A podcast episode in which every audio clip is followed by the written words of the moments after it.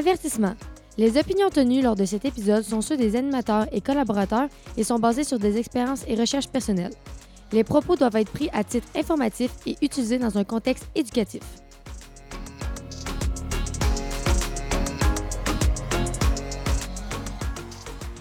Bonjour tout le monde, bienvenue au deuxième épisode du podcast L'Alpha de la finance. Je suis Sean Gagné, VP corporatif.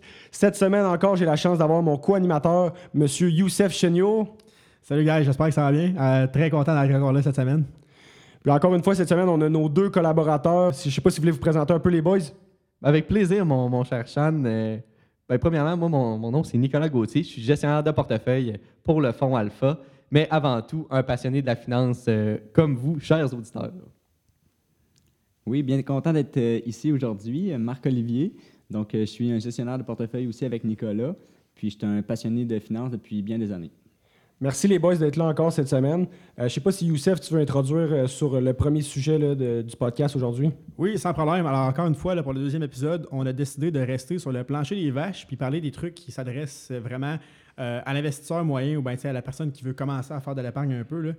Euh, souvent, quand on va voir notre conseiller financier à la caisse ou à la banque, euh, on se fait garocher un peu des termes, des mots. On n'est pas trop sûr si on est en train de se faire avoir complètement. C'est dur des fois d'arriver euh, puis être se sentir prêt puis se sentir à l'aise de discuter avec notre conseiller puis d'établir qu'est-ce qui est euh, parfait pour nous en fait. Donc ce soir, on va simplement se demander comment savoir qu'un placement est meilleur qu'un autre. C'est une très, très bonne question, Youssef. Puis, euh, étudiant en finance, je me fais poser souvent la question. Puis, le monde me trouve plate dans mes réponses. Mais c'est la réalité. Ça dépend. Ça dépend du profil d'investisseur de la personne qui investit. Puis, ça, un profil d'investisseur, on établit ça souvent avec le profil même de la personne, donc ses désirs, son horizon de placement, etc. On va en parler plus en détail un petit peu plus tard. Puis, euh, généralement, là, ça va de conservateur à croissance. Oui, exactement. Donc, euh, comme euh, début en entrée, on a le- les personnes qui sont conservateurs et ou faibles au risque. Ces placements-là, ça va généralement être des placements que c'est des, des obligations ou des CPG, donc avec des rendements en bas de, de 2 Puis euh, je voulais être sûr, les gars, avant qu'on continue, là, que si on pouvait établir c'est quoi, euh, qu'est-ce que ça veut dire un CPG, parce que déjà là, c'est un acronyme, donc c'est- si t'es pas familier, ça va être dur de, de comprendre qu'est-ce qu'on intéresse à faire vendre par notre conseiller. Et encore là, même une obligation, tu sais, en, en quoi ça m'oblige, là? c'est quoi c'est une obligation? Là? Ben, premièrement, une obligation, c'est une dette. Une- dans le- souvent, dans, dans le cas de portefeuilles dans lesquels on, on parle, là, c'est des dettes du gouvernement ou de banque.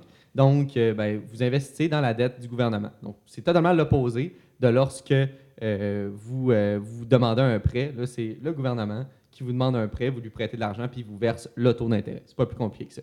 Un CPG, ben, c'est un certificat de placement garanti, ou comme on aime l'appeler dans l'industrie, un certificat de pauvreté garanti.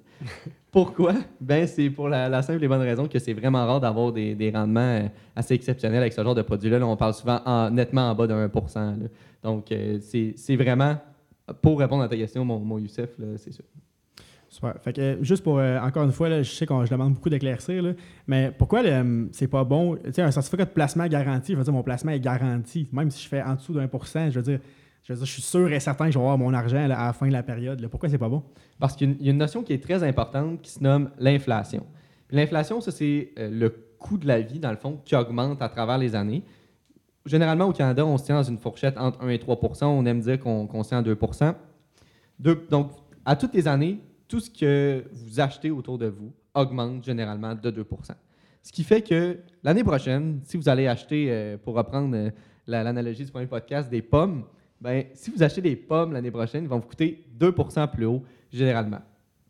Ce qui fait que si vous prenez l'argent que vous faites aujourd'hui, puis vous la placez à 0,5% ben, vous vous appauvrissez à travers le temps, étant donné que vous êtes en bas du 2% Tout ce qui est en bas du 2% vous vous appauvrissez à travers le temps. C'est pour ça qu'on dit généralement que euh, c'est un certificat de pauvreté garanti, entre guillemets, parce qu'on s'appauvrit à travers le temps. Ok, super. Merci beaucoup, Nicolas. C'est très clair. Avec plaisir. Puis si par exemple on veut un placement, euh, tu sais, justement comme vous dites, là, c'est c'est pas très. C'est pas la meilleure chose à faire pour quelqu'un qui veut faire fructifier son argent. Si mettons moi je suis un peu prêt à, à- à avoir plus de risques, là, c'est- je devrais placer dans quoi? Oui, euh, tout à fait. Donc, en- ensuite, on a le- la personne qui, a une moyenne tolérance au risque. Ça va être un portefeuille qui va, être mixé. On va mixer des obligations avec euh, des, actions de compagnie. Donc, euh, là, généralement, d'habitude, ça peut être euh, peut-être 40% d'obligations avec 60% d'actions. Donc, il va quand même avoir la base d'obligations, mais il va avoir le risque des actions. Donc là, ça va avoir un, meilleur rendement lorsque l'économie va bien, mais peut avoir aussi un, un- moins bon rendement des années que ça va pas très bien. Par exemple, cette année, ça n'aurait pas été un, moment idéal pour avoir beaucoup d'actions. Ben, cette année, au final, oui, mais je veux dire, mettons, au début de la quarantaine, tout ça, quand tout s'est mis à tomber, euh, ceux qui avaient un plus, plus d'obligations dans leur mélange que d'actions, se sont sortis tirer un peu mieux. Dans ces mois-là, c'était un peu moins stressant. Ben, c'est un- c'est une très bonne, très bonne question, Youssef. Ça, c'est euh, encore une fois l'importance de bien établir son, prof- son profil d'investisseur parce que si euh, vous avez paniqué à la baisse des marchés, ça donne une certaine idée de ce que vous êtes prêt à encaisser euh, comme perte là, à, travers, euh, à travers vos placements. là. Puis, comme tu, m'en- tu me parlais, Youssef, tantôt, euh, il y a des outils qui existent pour justement faire euh, un test à savoir euh, quel type d'investisseur on est. Est-ce que tu peux nous parler de ça? Oui, effectivement. Ben, souvent, là, peu importe l'institution ou la, ou la caisse, dans le cas de Jardin, avec qui vous faites affaire, là, souvent sur leur site, euh, pour vous préparer à votre visite avec euh, votre conseiller financier, il y a un petit quiz à suivre dans, lequel vous pouvez, mettons, euh, déterminer un peu c'est quoi votre style, puis après ça, ils vont probablement vous associer des produits que vous pourriez acheter chez eux avec ça. Nous, ce qu'on aime recommander, c'est aller directement à l'autorité des marchés financiers, qui est un peu la, police de la finance, que sur leur site, ils ont un excellent quiz qui permet de savoir vers quoi on devrait se diriger comme style d'investissement, puis à quoi qu'on devrait s'attendre, en fait, là, quand on investit, comment on- qu'on réagirait, tout ça. Donc, ce qu'on va faire, c'est qu'on va vous laisser le lien vers ce quiz-là dans la description du podcast pour l'épisode 2. Donc, si jamais vous êtes curieux, là, puis vous êtes, vous sentez prêt peut-être à mettre de l'argent de côté, commencez ça tranquillement, je vous invite très fortement, on vous invite tous très fortement à aller suivre le quiz euh, de l'autorité- de l'autorité des marchés financiers avant de soit euh, venir faire un placement au Fonds Alpha si jamais vous êtes euh, étudiant à la faculté ou d'aller voir votre conseiller financier à votre caisse pour être sûr d'arriver puis d'avoir une tête de fait, puis peut-être pas se sentir un peu, on va dire en bon français, tout nu devant votre conseiller puis pas savoir comment réagir. Ben, ben, là. Je me rappelle quand que j'étais allé à ma caisse justement pour euh, faire un placement, je me rappelle de la, conseillère, en fait, elle m'a parlé d'un fonds commun de placement. Pouvez-vous m'expliquer en fait c'est quoi? C'est une très bonne question, Sean. C'est totalement légitime de se la poser, particulièrement assis dans le bureau d'une caisse. Euh, dans le fond, un fonds commun de placement, qu'est-ce que c'est? C'est comme si, par exemple, euh, Marc-Olivier, Youssef et moi-même, on se partait un fonds d'investissement. Toi, tu décides d'acheter des parts d'investissement, puis tu, désires inviter des collègues qui investissent encore dans, notre fonds d'investissement. Donc, euh, ben, de là, le, commun, donc c'est plusieurs personnes qui investissent, euh, qui investissent ensemble, dans le fond. Puis là-dedans, euh, il peut y avoir plusieurs, plusieurs choses, donc des obligations, des CPG, des actions. ça peut, c'est vraiment, c'est vraiment varié. C'est selon, dans le fond, le, le bien vouloir des gestionnaires puis le, profil de risque associé à ce fonds-là. Puis, euh, ben, est-ce que ça répondait à tes questions? Oui, c'est ça. euh, Puis justement, là, tu parles qu'il y en a plusieurs types de fonds communs de placement. Euh, Est-ce que c'est risqué, moi, si je place mon argent là-dedans? Mais dans le fond, la beauté des fonds communs de placement, c'est qu'il y, a- y en a pour tous les genres. Donc, c'est comme je disais en, en début de présentation, il y en a autant pour les, les gens qui sont plus conservateurs que pour les gens qui, qui désirent plus de croissance. Donc, on va surtout varier en fonction du pourcentage, dans le fond, d'actifs qu'il y a à l'intérieur du fonds. Donc, soit majorité d'obligations, des CPG, des actions. Par contre, euh, ce qui était très important de noter euh, sur les fonds communs de placement, c'est que les frais sont souvent plus chers dans les fonds communs de placement, étant donné qu'ils sont gérés par des gens. Il y a une option euh, aux fonds communs de placement qui peuvent être les fonds négociés en bourse. Euh, on pourra faire un- un- une émission complète là-dessus, mais grosso modo, qu'est-ce que c'est? C'est que c'est comme des fonds communs de placement, mais qui roulent sur le pilote automatique en bourse, qui représentent des secteurs ou des indices, comme on, en parlait la semaine dernière. Maintenant, pour compléter sur justement le, profil d'investisseur, Marcol, tu nous as pas encore parlé du profil de risque élevé. Euh, tu veux laisser élaborer un petit peu là-dessus? Oui, en effet, il nous restait les, les, personnes à forte tolérance au risque. En fait, euh, ce, niveau de, placement-là, ça va être euh, des placements qui vont être euh, peut-être 100 des actions, donc euh, des compagnies de toutes sortes. Là, encore là, on peut rentrer là-dedans puis avoir des types qui sont euh, 100% actions, mais qui vont être plus conservateurs ou plus risqués. Euh, ça, ça pourrait être un autre sujet de, de, podcast qu'on qu'on pourrait vous parler plus tard. Par exemple, on, peut, on, a constaté euh, au mois de mars, après la, COVID, il y a eu un, un gros euh, crash boursier, qu'on pourrait dire. Donc, euh, dans ce cas-là, il faut, faut être une personne qui est vraiment euh, to- tolérante au risque, puis il ne faut pas vendre. Parce que si quelqu'un vend lorsque vraiment une baisse comme ça, ça peut vraiment faire mal parce que là, aujourd'hui, en ce moment, on, on est déjà remonté plus haut qu'au début de l'année. Euh, puis, euh, donc, c'est important de ne pas vendre. Ben, comme on dit, euh, pas de risque, pas de rendement. là, donc, euh, Effectivement, mais je pense que pour un peu conclure là, sur les types de risques, là, euh, on peut être tenté des fois de- d'être attiré par le rendement puis aller pour euh, un risque plus élevé. Sauf que f- il y a des trucs qui ne se rachètent pas dans la vie, comme par exemple euh, des cheveux la tête ou des heures de sommeil. Donc, si jamais vous sentez, après avoir pris une décision, que c'est peut-être trop stressant pour vous, peut-être trop anxiogène, il n'y a pas de problème à reculer parce que je dirais que il y a une manière quand même relativement simple de s'assurer d'avoir un rendement intéressant. Puis c'est ce qu'on appelle l'intérêt composé ou de simplement commencer tôt et le faire longtemps. Donc, euh, pour ceux qui ne sont pas, mettons, familiers avec le, calcul d'intérêt ou quoi que ce soit, peut-être les gars, vous pourriez vulgariser. Oui, avec grand plaisir. Dans le fond, euh, comme on, on l'appelle en finance, l'intérêt composé, c'est la neuvième merveille du monde, puisque ça nous permet de faire de l'argent avec de l'argent.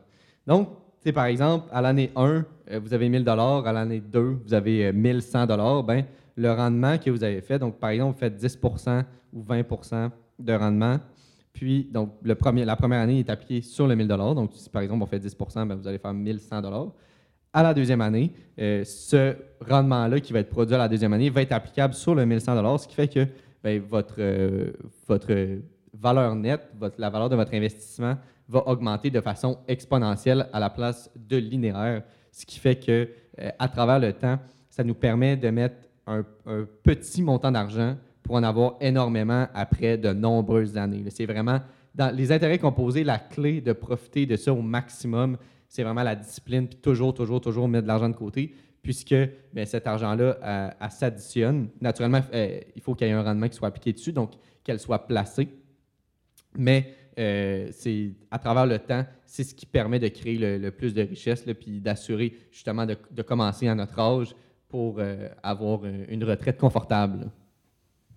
C'est ça, en fait, comme tu dis, c'est important d'investir tôt, puis d'investir toujours. Mais en fait, il y en a qui ont, qui ont peut-être pas le- les moyens en ce moment, justement, d'investir. Y a-tu moyen quand même, avec même si tu as juste un petit peu d'argent, de commencer à épargner comme il faut? Ben, si je peux me permettre, Charles, en fait, j'ai des petits calculs qui ont été préparés euh, par pur hasard à côté de moi pour démontrer c'est quoi l'importance de commencer à investir tôt beaucoup plus que c'est important d'investir beaucoup. Par exemple, si euh, tu te mettais à investir 10 par semaine, toutes les semaines, pendant 20 ans, avec un taux d'intérêt d'environ 6% ce qui est quand même raisonnable considérant que les indices vont souvent osciller, euh, les indices américains, je souligne, vont osciller entre, mettons, 8 et 10% de rendement. Donc, un 6% par année, avec 10 par semaine pendant 20 ans, c'est 19 600 Puis de ce montant-là, il y a 9 600 que c'est purement de l'intérêt. Donc, c'est pas un, ça vient pas des 10 que tu as sortis, donc c'est du rendement. Fait que tu as presque la moitié de l'argent que tu aurais après 20 ans, juste avec 10 par mois, qui serait de l'intérêt. C'est quand même important. Par exemple, si on mettait 20 mais juste pendant 10 ans, ben le montant, c'est 14 107.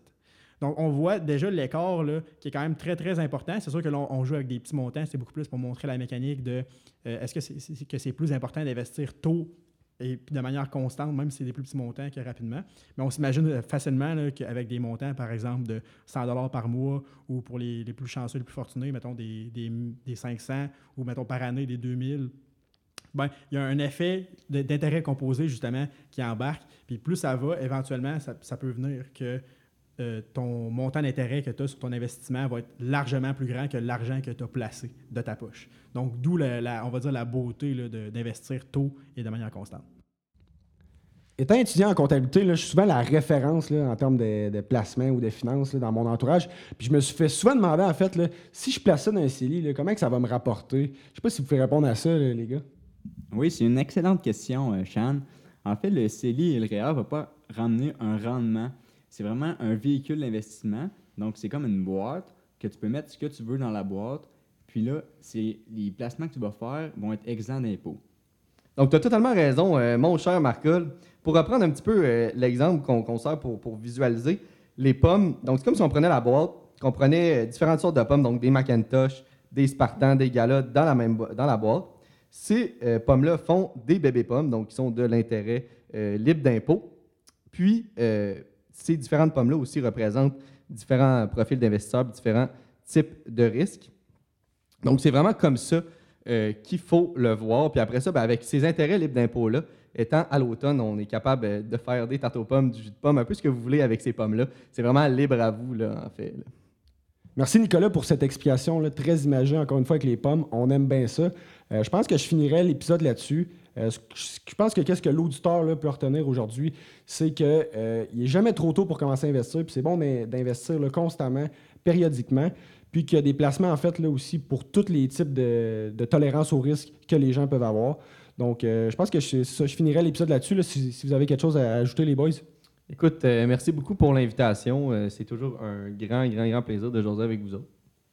Oui, effectivement. Merci de nous avoir invités encore ce soir. Ça me fait plaisir d'être là. Super. Que je pense que c'est ça qui va conclure l'épisode pour aujourd'hui. Merci beaucoup à tout le monde d'être revenu pour un, deuxième épisode de l'Alpha de la Finance. On est très content de faire ça pour vous, on prend un, un grand plaisir. On espère que c'est un plaisir qu'on partage avec notre auditoire. Euh, pour ce qui est, encore une fois, du quiz pour connaître sa tolérance au risque pour les investissements, on va vous laisser un lien dans la description du podcast sur Balado Québec ou nos autres plateformes. En fait, la description va suivre. Et on se reparle très bientôt pour un autre épisode de l'Alpha de la Finance. Merci beaucoup tout le monde. Bonne soirée.